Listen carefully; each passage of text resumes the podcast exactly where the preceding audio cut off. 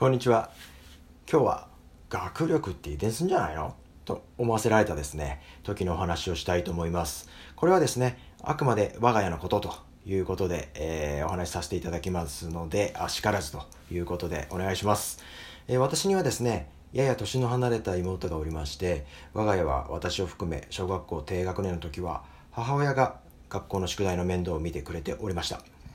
で、ある日ですね、母親はキッチンで料理中だったんですが、えー、同じフロアのリビングで、えー、私は大好きな、えー、プロレスのレスラーメーカーを読んでたんですけど、え妹もですね同じところでリビングで、え宿題をしておりました。でどうやらあの世界地図にですね関する内容でわ、えー、からない箇所が出てきたようでいつものようにですね母親に教えてもらおうと母親のもとに行きました。その時なんです、え、ことが起こったのは。母親、あ、ごめんなさい。えー、妹がですね、母親に聞きました。ママ、ハワイってどこにあるの？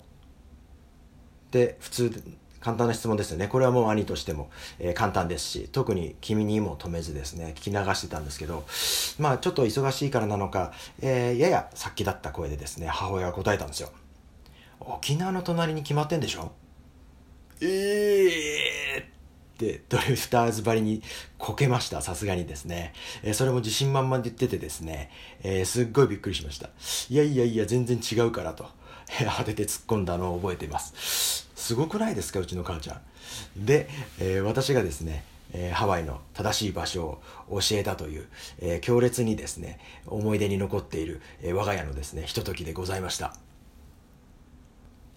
それを踏まえてよくよく考えるとですねえ、私も昔から、え、勉強が苦手だったですね。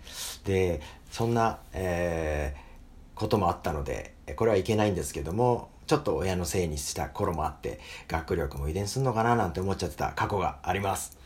でもですね、大人になった今はちゃんと分かってますよ。学力は親のせいではありません。自分の努力の結果だということもちゃんと分かってます。そういうことですよね。ということで、えー、本日のお話は以上となります。えー、ご清聴ありがとうございました。またですね、こういうしょうもないお話をこちらにて配信させていただきたいと思います。それでは次回までごきげんよう。さようなら。This program is brought to you by me, Three Houses. Thank you very much.